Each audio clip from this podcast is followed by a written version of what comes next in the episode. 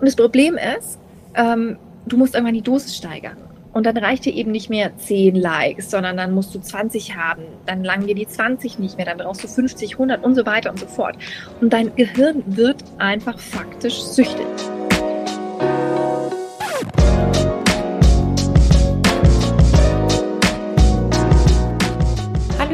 Mein Name ist Lena und ich freue mich, dass ihr wieder zu unserem Podcast eingeschaltet habt. Heute geht es ums Thema Digital Detox. Passend dazu ist mein heutiger Gast Dr. Daniela Otto. Sie ist Expertin auf diesem Gebiet, hat an der LMU in München deutsche und englische Literaturwissenschaften studiert und außerdem über das Thema Vernetzung, wie Medien unser Bewusstsein verbinden, promoviert. Mittlerweile hat sie bereits zwei Bücher zu diesem Thema veröffentlicht, in welchen sie unter anderem erklärt, was Digital Detox eigentlich ist, warum es gut für die Seele ist und wie man es schafft, bewusst online zu sein. Hallo Daniela. Hallo, herzlichen Dank für die Einladung. Ja, dann komme ich doch direkt mal zur ersten Frage. Wann hast du denn das letzte Mal dein Handy bewusst für einen längeren Zeitraum beiseite gelegt? Das kann ich dir ziemlich genau sagen. Und zwar war das äh, jetzt erst im Juni, also in meinem letzten Urlaub. Ich war in New York und das war ziemlich cool, weil man denkt ja immer so in New York, in so einer Stadt ohne Handy, wie überlebt man da ja? Aber es hat wirklich super, super gut funktioniert. Ich war tagsüber echt immer komplett ohne Handy unterwegs. Es hat auch wirklich nicht funktioniert. Ähm, irgendwie, ich glaube, ich hätte da eine andere SIM-Karte oder sowas äh, reintun müssen und dann hatte ich eh immer nur WLAN und also wie gesagt, ich habe es dann eh ausgeschaltet und es war wunderbar und es war mal wieder so ein Beweis, dass Urlaub wirklich der perfekte Zeitpunkt ist für Digital Detox. Ja, jetzt ist ja auch gerade wieder bei vielen Urlaubszeit. Vielleicht ist das ja auch für einige ein guter Ansporn, das Handy auch mal bewusst beiseite zu legen. Oder vielleicht sind es ja auch die erschreckend hohen Bildschirmzeiten, die wir da wirklich täglich an unseren Geräten verbringen. Weil ich habe recherchiert, dass wir allein unser Smartphone im Durchschnitt täglich vier Stunden benutzen. Und ich denke, dass auch die Bildschirmzeiten auf der Arbeit spätestens durch die Pandemie immer mehr in die Höhe geschossen sind. Woher kommen denn diese enorm hohen Zahlen, die wir da wirklich täglich an unseren Geräten verbringen? Ja, das ist schon enorm. Also das ist wirklich enorm. Du hast gesagt, knapp vier Stunden, 3,7 Stunden sind es alleine am Handy jeden Tag. Alle Bildschirme zusammengenommen, locker über zehn. Jeden Tag. Das ist ganz schön viel Lebenszeit. Und deswegen müssen wir uns eben die Frage stellen, ähm, ob wir wirklich auf der Welt sind, um unser Leben am Handy zu verbringen. Und ich glaube, wir spüren in uns schon sehr stark, dass die Antwort Nein ist. Natürlich nicht. Ja, da gibt's mehr und man will mehr. Und ich spüre auch, und es ist so schön bei den Menschen, wirklich eine Sehnsucht nach einer neuen Echtheit, nach einer neuen, ja, Verbundenheit mit der Welt. Und jetzt fragst du, woher kommt denn das? Also es sind sehr viele und komplexe Gründe. Und zwar ähm, erstmal Du hast die Pandemie angesprochen und das ist eben kein Zufall, warum genau in der Pandemie, wo wir ja was gemacht haben, Social Distancing, ja, dass wir da natürlich so immens ähm, auf Handy, auf ähm, alle möglichen Vernetzungssysteme zurückgegangen äh, sind, weil uns ein Handy erstmal ein super simples Versprechen gibt. Und das lautet, du bist nicht allein. Weil stell mal vor, theoretisch, wenn du Netz hast, ich meine, wir wissen, wenn man einmal mit dem Zug durch Deutschland fährt, dass man garantiert nicht überall Netz hat, aber in der Theorie könntest du am einsamsten Fleck der Welt sitzen. Und mit einem Klick bist du verbunden. Und das ist natürlich erstmal ähm, eine coole Sache. Und es ist auch was, was so ganz, ganz, ganz menschlich ist und was dieser Ursehnsucht des Menschen nach Verbundenheit ganz tief entgegenkommt. Weil du musst dir vorstellen, wir Menschen sind Vernetzungswesen. Also wir kommen auf die Welt und wir können gar nicht überleben ohne ein soziales Netz. Ja, wir sind ja keine Tierchen, die sofort losschwimmen, fliegen oder was weiß ich was können. Und in der Pandemie haben wir natürlich gemerkt, oh Gott, ich bin auf einmal komplett alleine. Und das ist brutal gewesen. Ja. Und ähm, natürlich ist das dann explodiert, ja. Durchs Remote-Arbeiten haben sich natürlich auch nochmal die Bildschirmzeiten enorm erhöht, weil alles nur noch online ging. Ich meine, überleg mal alleine so ein Meeting, was man sonst noch live gehalten hat und wo du nicht vor dem Bildschirm warst, hast du dann online gehalten. Und dann ist es eben so, dass äh, Smartphones und also Smartphones im Speziellen, die sind da einfach am toxischsten ähm, uns wirklich süchtig machen und in unserem Gehirn ganz massive Veränderungen bewirken. Und auch das muss uns klar werden, dass äh, das nicht spurlos an uns vorbeigeht. Okay, und würdest du vor dem Hintergrund dann auch sagen, dass man sein Smartphone wirklich lieben kann? Definitiv. Also es gibt sogar Versuche, da hat man Menschen Scanner gejagt. Und das ist ja ganz spannend, da kann man ja sehen, was im Gehirn passiert. Und die Liebesneurone haben wirklich aufgeleuchtet. Also jeder da draußen, der jetzt sagt, oh mein Gott, ich kann die Finger nicht lassen von meinem Smartphone, ich drehe durch, wenn es nicht da ist. Ja, also wie man vielleicht, wenn man verliebt ist, tatsächlich auch so, so Gefühle gegenüber einem Partner empfindet. Ähm, da kann ich erstmal sagen, ja, ja, das sind schon echte Gefühle. Und das ist eben so krass, weil du dir vorstellen musst, wir empfinden so viel offensichtlich für ein Gerät. Und dieses Gerät empfindet nichts für uns.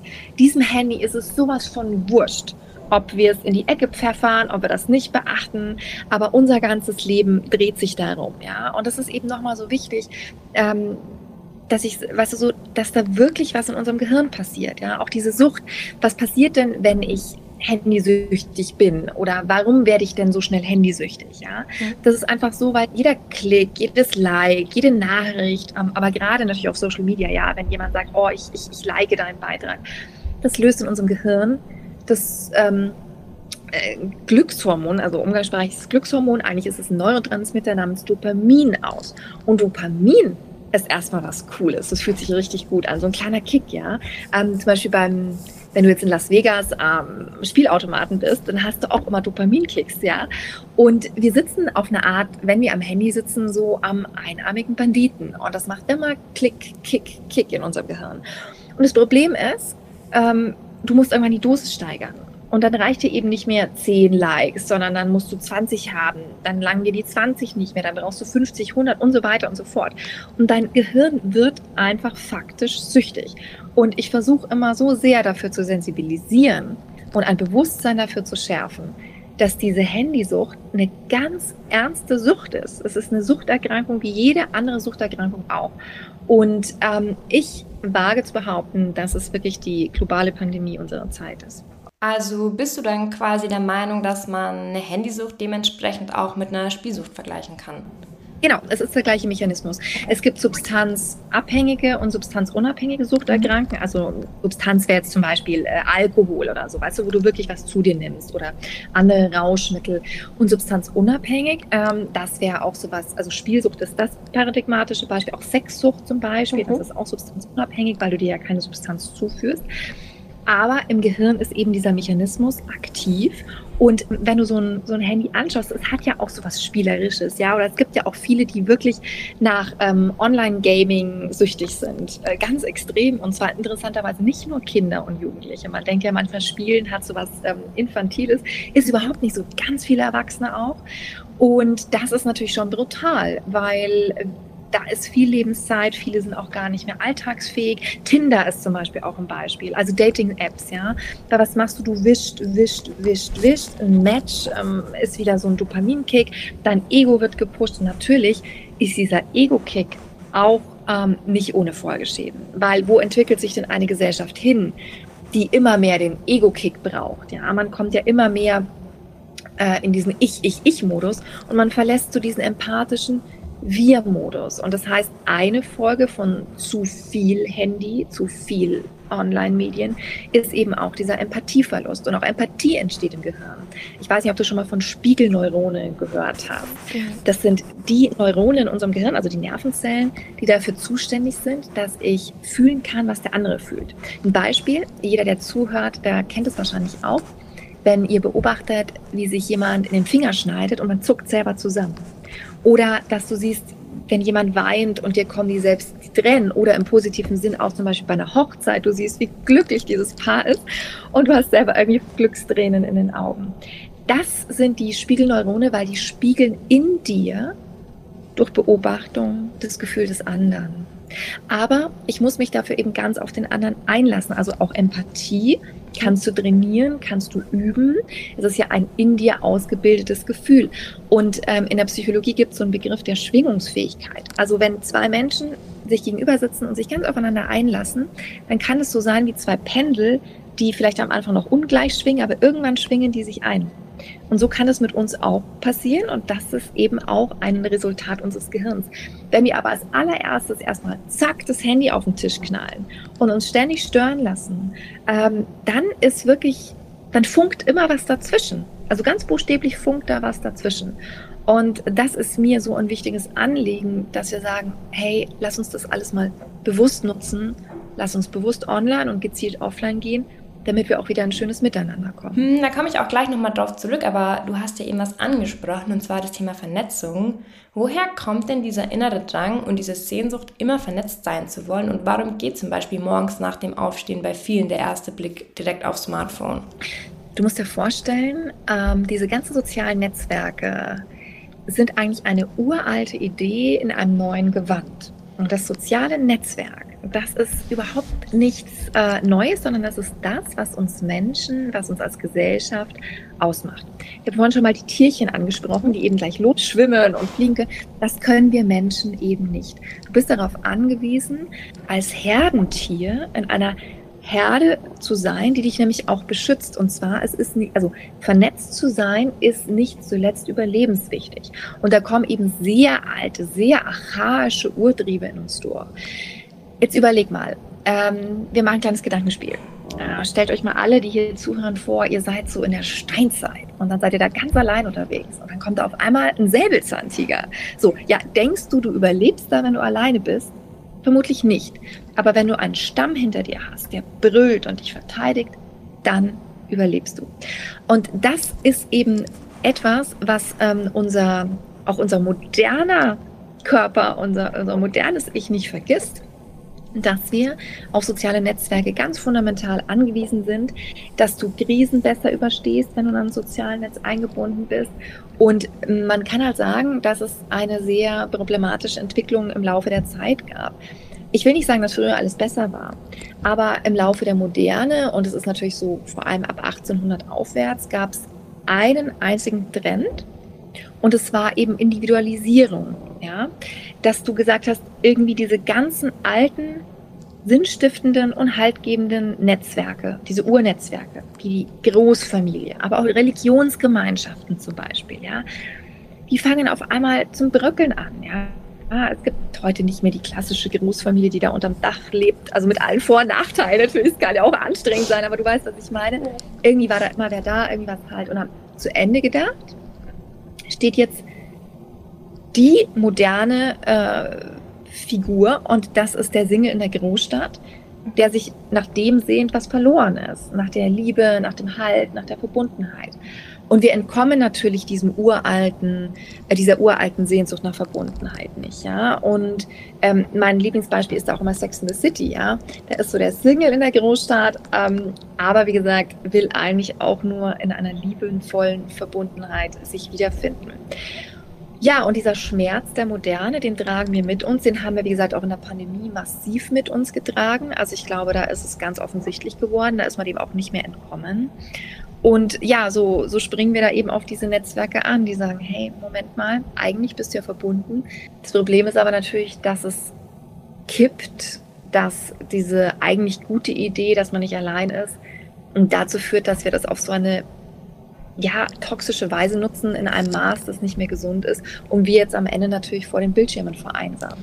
Okay, und jetzt nutzen wir unsere Geräte unter anderem dafür, um eben nicht zu vereinsamen und um uns zu vernetzen und das inzwischen ja auch schon super lange. Wie kann es denn dann sein, dass bei der virtuellen Kommunikation trotzdem noch so oft Missverständnisse auftreten? Naja, ähm, also Kommunikation ist ja per se ein hochfragiles Konstrukt, sage ich mhm. jetzt mal. Und ich habe vorhin mal die Spiegelneurone angesprochen, ähm, die uns schon ermöglichen zu fühlen, was der andere fühlt. Aber trotzdem projizieren wir ja in uns dieses Gefühl. Und wir können nicht ins Gehirn des anderen reinschauen. Also Kommunikation, es gibt auch ganz viele Kommunikationswissenschaftler, die sagen, Kommunikation äh, ist per se nicht möglich. Und das Bewusstsein ist eine Blackbox, das ist abgeschlossen. Ähm, und natürlich, wenn wir jetzt hier diese Telefone haben, wo wir uns inzwischen ja endlose Nachrichten schicken, also ich weiß nicht, wie viele Nachrichten wir jeden Tag hin und her senden. Mhm. Ähm, natürlich ist es so, dass da so eine asynchrone Kommunikation stattfindet. Also ich sehe, dass der andere was tippt. Ich habe eine Erwartungshaltung. Ich weiß aber nicht, was da kommt. Ich muss 20 Smileys hinterher schicken, damit es kein Missverständnis gibt. Das ist brutal. Ähm, und im Übrigen auch ein wahnsinniger Stress für alle Beteiligten. Also es gibt da so Studien auch, die sagen, dass eigentlich erwartet wird inzwischen, dass man innerhalb von drei Minuten antwortet. Also das, das löst ja auch in uns den wahnsinnig Stress aus. Und ähm, man sieht eben auch, dass diese Vernetzungsmedien so das Verhältnis von Nähe und Distanz neu austarieren. Weil interessanterweise versprechen sie uns schon Nähe, aber gleichzeitig ist es so, dass uns das Telefonieren schon wieder zu, zu intim geworden ist. Also wer telefoniert denn noch? Obwohl da viel schneller die Missverständnisse aus dem Weg geräumst oder sie erst gar nicht aufkommen. Also man hat da schon sehr viele so Absurditäten ähm, und sehr viele so Paradoxien, die man da beobachten kann. Aber ein, ein Hauptproblempunkt dieser ganzen Kommunikationsmissverständnisse ist natürlich auch, dass es sehr unbewusst und auch oft ähm, ja sehr stillos und unhöflich äh, genutzt wird. Also ich glaube, wir brauchen schon auch sowas wieder wie eine neue digitale Etikette, wo mal wieder ein bisschen Manieren und Höflichkeit und Anstand einkehrt und so, so, so Phänomene wie Ghosting zum Beispiel auch einfach mal wieder aufhören. Okay, du hast es ja gerade angesprochen. Viele WissenschaftlerInnen sind der Meinung, dass man nicht kommunizieren kann. Jetzt interessiert mich natürlich auch, was ist denn deine Meinung dazu? Ich glaube, dass man sehr gut kommunizieren kann und dass äh, die Hoffnung und die Sehnsucht natürlich tief verstanden zu werden, ja nicht nur auf so einer verbalen Ebene, sondern auch auf einer emotionalen, seelischen Ebene, dass sie ganz wichtig ist und dass sie auch erfüllt werden kann. Und dass es ja so viel Unsichtbares gibt, was zwischen zwei Menschen passiert. Aber auch um dieses Unsichtbare wieder wahrzunehmen, um da wieder hinzukommen, ganz nah auch an den Kern des anderen, da müssen wir eben ganz präsent sein. Präsenz ist so ein wichtiges äh, Stichwort, ja. Bei der Kommunikation, wir sind nie ganz präsent, ja. Dann äh, ist da noch die E-Mail und da ist der Chat und ach ja, Moment mal, dann, dann telefoniere ich noch schnell. Es ist immer so ein bisschen hier, ein bisschen da. Aber wieder anzukommen und präsent miteinander, da, äh, miteinander umzugehen und bewusst miteinander umzugehen. Ähm, und dann eben auch wieder eine Intimität entstehen zu lassen, die wir vielleicht gar nicht mehr kennen. Das ist mir wichtig und das können wir schaffen und dann können wir uns, glaube ich, auf einer ganz, ganz tiefen Ebene wieder begegnen, ja, von Herz zu Herz, von Seele zu Seele, miteinander sich einschwingen in ein empathisches ähm, Beisammensein, das eben heilsam ist und weißt du, das ist dann die Verbundenheit, die wir wirklich brauchen. Nicht dieses irrsinnige inflationäre, oh, ich habe 2000 Follower und am Ende des Tages wäre keiner davon da, wenn es dir wirklich schlecht geht. Ja, ist auch mal so ein Reality-Check, wenn du, ähm, wer kommt, wenn man im Krankenhaus liegt und hält einem die Hand. So, ja, wer von diesen ganzen virtuellen Kontakten? Und wir brauchen das nicht. Wir haben so einen Kontaktterror. Immer irgendwie muss da Kontakt herrschen. Also dadurch verlieren wir ja auch den wichtigsten aller Kontakte, nämlich den Kontakt zu uns selber. Wir sind in so einer krassen exzessiven Ablenkungsgesellschaft, dass es kaum jemand mehr mit sich selber aushält und die Stille erträgt. Weißt du, Handy auszuschalten heißt nämlich auch, die Stille einzuladen, einen Raum zu erschaffen, wo die Seele mal wieder sprechen kann. Und weißt du, so viele Menschen, die überhören dieses kleine Flüstern und Wispern der Seele, was ja immer da ist. Aber wenn ich das natürlich immer wegdrücke und wenn ich dann, keine Ahnung, das nächste YouTube-Video anschaue und dann hier noch das am Laufen habe, dann, ähm, ja, dann, dann höre ich nicht mehr auf mich selber. Und das ist mir so wichtig, dass wir wieder spüren, was brauche ich eigentlich, was tut mir gut. Deswegen ist Digital Detox auch ein Akt der Selbstfürsorge. Es ist einer der wichtigsten Schlüssel zur mentalen Gesundheit. Es ist gut für die Seele und unsere Seele schlägt längst Alarm bei dieser toxischen Menge an Online. Okay, und was wären dann deine Tipps in Bezug darauf, wie man es dann am besten schaffen kann, einen Digital Detox zu starten, um eben, wie du ja gerade auch schon gesagt hast, ähm, wieder präsent am Alltag zu sein und um eben ja auch wieder einen bewussteren Umgang mit seinem Smartphone zu erreichen? Ich fange mal mit der Präsenz an. Es gibt, weißt du, was Präsenz ist? Wenn du einfach hier im Moment bist und nichts anderes machst. Wenn du isst, isst du. Wenn du liest, liest du. Wenn du sprichst, sprichst du. Wenn du gehst, gehst du. Und manchmal vergessen wir, dass eine Tätigkeit allein genug ist. Dass eine Tätigkeit allein sogar das Beste ist. Weil du dann voll und ganz da bist. Also wer, wenn man alleine ist, wer isst denn zum Beispiel sein Essen, ohne dass er nebenbei sich ablenkt? Wenn ich da aber wieder zurückkehre zu dieser Präsenz, dann nehme ich, schärfe ich meine Sinne, ich bin viel präsenter im Augenblick und ich erschaffe mir dadurch natürlich Erinnerungen, die so tief in mein Herz eindringen können, dass sie mir am Ende des Tages gegenwärtig sind, aber noch über viele, viele Jahre hinweg. Also das ist auch mal so ein kleines Spiel, zu dem ich die Menschen einlade, dass ich sage, ja, stell dir doch mal vor, irgendwann bist du alt und, ähm, und schaust auf dein Leben zurück. Ja, denkst du, dass du dann an diese ganzen Stunden auf YouTube und Instagram und Twitter denkst? Oder denkst du dann nicht an so Momente wie den Schmetterling, der vorbeigeflogen ist, deinen ersten Kuss, ähm, den Sonnenstrahl, der deine Nasenspitze gekitzelt hat, äh, wenn du dein Kind umarmt hast, weißt du, das sind die Momente, die uns glücklich machen. Aber wir verbringen so wenig Zeit mit diesen Momenten, die uns glücklich machen und so viel mit diesen absurden Online-Sachen, die wirklich verschwendete Lebenszeit ist. Und wie schaffe ich das? Wie kann ich bewusst online gehen? Weißt du, es beginnt mit dieser kleinen Frage, warum? Warum nehme ich eigentlich mein Handy in die Hand? Das ist so, wenn man mal so einen, so einen Zwischenschritt einbaut und einmal durchatmet, bevor man sein Handy in die Hand nimmt und einen Schritt zurückgeht und mal ein bisschen Distanz aufbaut, dann fällt mir wahrscheinlich zu 70 Prozent auf, es ist nur eine Übersprungshandlung. Ich habe überhaupt keinen guten Grund dafür. Und dann ist es wichtig, die eigenen Bedürfnisse auch, also das wirkliche Bedürfnis dahinter zu erkennen.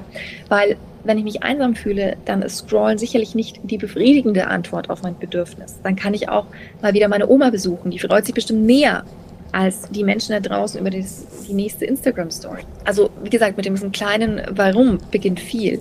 Was aber auch so ganz konkret hilft, also auch technisch. Ich meine, diese Technik ist ja nicht nur schlecht, sondern die Art und Weise, wie wir nutzen, ist halt verbesserungsfähig. Und wenn wir zum Beispiel uns App-Limits ähm, setzen, ist ganz eine tolle Sache. Wenn ich Bildschirmzeiten einrichte, ja, also dass ich sage, ab 21 Uhr zum Beispiel sind einfach meine Apps sowieso gesperrt. Wenn ich ganz wichtig zum Beispiel schon mal morgen mit einem normalen Wecker beginne und nicht gleich morgens als erstes das Telefon in der Hand habe und scrolle, also da ist schon mal so viel gewonnen, wenn ich mir Offline-Rituale ganz fest in den Tag einbaue, wie die Mittagspause ohne Handy, die Mittagspause ohne Bildschirm, raus in die Natur, eine Stunde, der Geist kann sich erholen, der Körper kann sich erholen, die Augen können sich erholen, man ist danach wieder viel besser dass man sich abgrenzt, dass man auch sagt, Feierabend ist wirklich Feierabend. Selbst wenn ich im Homeoffice bin, darf dann der Rechner runtergefahren werden. Weißt du, Digital Detox ist natürlich im klassischen Sinne dieses 24 Stunden oder noch mehr off, komplett offline. Aber weißt du, das langt heute nicht mehr in dieser digitalen Gesellschaft. Deswegen ist eben der nächste Schritt zu sagen, ich gehe eben bewusst online und es ist so easy und macht so Spaß und ich kenne niemanden, der gesagt hat, oh nee, ich habe nichts davon, das ist ein Lebensgewinn. Und es soll so selbstverständlich sein wie Zähneputzen, weißt du, aufs Zähneputzen wirst du ja auch nicht mehr verzichten. Und deswegen sind diese kleinen Baby-Steps wirklich ähm, enorm hilfreich. Auch ein guter Tipp ist, in Intervallen online gehen. Gerade auch im Urlaub, wenn, jetzt, wenn man sagt, okay, ich packe das nicht ganz ohne vielleicht am Vormittag 20 Minuten, dann bin ich sechs Stunden offline, dann nochmal 20 Minuten und man sieht, man kann das schaffen, aber weil dieses ganz Offline-Sein ist schon sehr heilsam. Und wenn du jetzt sagst, dass dieses komplette Offline-Sein schon sehr heilsam sein kann, gehört neben den Offline-Ritualen, von denen du ja gerade schon ein paar aufgezählt hast, wahrscheinlich auch der Kopf dazu, oder? Wie schafft man es denn dann am besten, gegen das Gefühl bzw. diesen inneren Drang anzukommen, ständig online sein zu müssen? Ja, weißt du, Digital Detox ist eben viel mehr als nur das Handy auszuschalten. Es ist wirklich ein Mindset. Es ist ein Lebensstil. Es ist eine innere Einstellung. Es ist eine Haltung. Und es braucht auch ein gewisses Selbstbewusstsein dazu. Und äh, nicht ohne Grund sind ja vor allem Jugendliche sehr ähm, ja, handyaffin oder auch suchtgefährdet, weil die natürlich dieses Selbstbewusstsein noch nicht so haben. Ich meine, wo sollen sie es auch herhaben? Das ist total klar. Das ist ja auch was, was mit dem Alter kommt, ähm, dass man diese Angst, etwas zu verpassen, überwindet.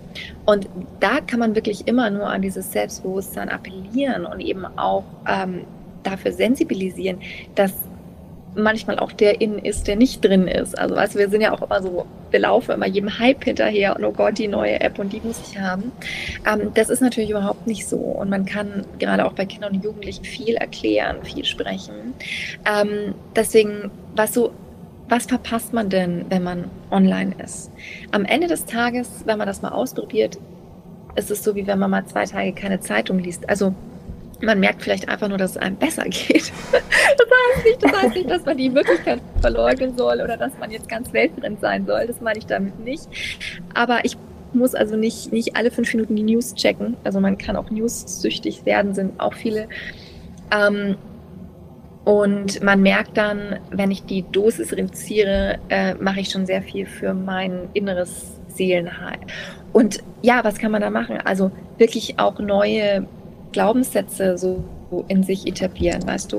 Auch sowas, so, so ein Glaubenssatz wie, es ist wirklich nur ein Handy. Also wie so eine Art Mantra, weißt du, es ist nur ein Handy, es ist nicht das Leben. Es ist nur Social Media, es ist nicht das echte Leben. Es ist nur ein Selfie ähm, und ähm, vor allem auch gerade auf Social Media, weil da auch viele junge, vor allem junge Frauen auch, sehr viele Probleme damit haben und es sie wirklich auch fertig macht, wenn da die Bestätigung ausbleibt. Weißt du, jeder ist gewollt und geliebt, egal wie viele Likes oder Follower er hat. Es hat nichts mit dem Selbstwert zu tun. Und da brauchen wir, also ich, ich wünsche mir da schon so ein Umdenken. Bewusstsein entsteht ja nicht über Nacht und ich setze mich da einfach sehr intensiv für ein neues Bewusstsein ein und ich weiß auch, dass es lange dauern wird. Es hat auch beim Essen lange gedauert, bis die Menschen mal erkannt haben, oh ja, Zucker ist vielleicht nicht so spitze. Ähm, oder den ganzen Tag nur Fleisch. Also weißt du so, das, das war ja auch, dafür gab es ja auch lange noch keine Sensibilität. Aber es wird kommen und je mehr Leute ein Bewusstsein dafür entwickeln, desto mehr können das weitergeben. Und deswegen sind wir ja auch so, ein ganzes, so eine ganze Bewegung. Es ähm, kann man nicht alleine schaffen, aber je mehr Menschen eben anfangen, bewusst online zu gehen und das weiterzugeben, desto mehr Spiegel sind ja auch draußen, weißt du. Wir sind ja auch so Nachahmungswesen. Okay, wenn wir jetzt nochmal den Punkt aufgreifen, dass es ja vor allem viele Frauen fertig macht oder eben machen kann, wenn ihnen bei Social Media die Bestätigung ausbleibt, wenn sie jetzt beispielsweise ein neues Bild hochladen, würdest du vor dem Hintergrund dann auch sagen, dass Social Media ein narzisstisches Verhalten fördern kann? Extrem, extrem. Wir werden immer mehr zu einer narzisstischen Gesellschaft und das Schlimme ist, wenn äh, Narzissten auf Empathen treffen, also empathische Menschen, dann ist das wirklich eine toxische Mischung. Und Narzissmus wird auch immer noch so unterschätzt, weißt du? Man denkt immer so, ach ja, das sind halt Menschen, die sich so ein bisschen schön finden. Aber Narzissmus ist wirklich eine, also hoch, hochgefährlich, weil Narzissten können echt andere Menschen fertig machen. Und ähm, weißt du, wenn, wenn ich da immer mein Ego-Kick mir hole auf Tinder, auf Instagram, auf YouTube und mir immer sagen lasse online, wie toll ich doch bin, ja, was für ein mega toller Typ oder, oder was für eine mega Frau ich bin. Das macht was mit uns, ja. Und wie gesagt, diese Apps sind nicht so konstruiert, ähm, dass es darum geht, dass du möglichst nächstenlieb bist, ja, sondern das ist ja genau dieser, also ohne dass ich jetzt diese Apps verteufeln will, weil die haben mhm. alle auch irgendwie eine Datenberechtigung. Und wie gesagt, es geht um uns und dass wir sie bewusst nutzen. Aber ja, ganz prinzipiell ist eben dieser Dopaminmechanismus da besonders stark. Und das ist überhaupt nicht gut. Und es gibt so viele beziehungsgestörte Menschen inzwischen, ja, ähm, weil gerade Kinder und Co., ich meine, du wischst weiter, es scheitert, dann sagst du, ja gut, egal, dann kommt halt der nächste. Aber was macht es denn, wenn ich lerne, dass es, dass ich Menschen einfach wegwischen kann? Ich meine, da steht ja hinter jedem Profil eine ganze Seele, eine ganze Welt, ein Herz. Ähm, und wie wir da miteinander umgehen, ist so respektlos und achtlos, unachtsam. Und das hat echt extreme Auswirkungen. Ich finde das ganz, ganz, ganz schlimm. Ich finde das ganz bedenklich. Und weißt du, zu Folgeschäden, ähm, die siehst ja nicht übermorgen. Das ist so ein bisschen wie mit der Titanic, weißt du. Das ist auch so ein schwerer Dampfer gewesen. Und bis die sich mal bewegt hat, hat es halt gedauert. Aber wenn wir lernen und ähm, dass das offensichtlich jetzt normal ist, dass du Menschen sowieso Müll behandeln kannst, so zack, der nächste, zack, der nächste, zack, der nächste, ich bin toll, ich bin toll, ich brauche mehr Dopamin, ähm, dann dann ist das wirklich eine brandgefährliche Entwicklung. Mm, ja, verstehe. Ich glaube, das sollte man auf jeden Fall nicht unterschätzen. Und ja, jetzt abschließend vielleicht noch die Frage, was würdest du denn den Leuten gerne als allgemeinen Rat in Bezug auf das Thema Digital Detox gerne noch mit auf den Weg geben? Mm, Rat von mir ist, dass ähm, man mal so ein Spielchen machen kann heute Abend, ähm, wenn ihr im Bett liegt und euch einfach mal ganz spontan fragt, was war heute schön? Und das Erste, was euch in den Sinn kommt, ist dann immer und ich wette, dass das Handy nicht dabei ist.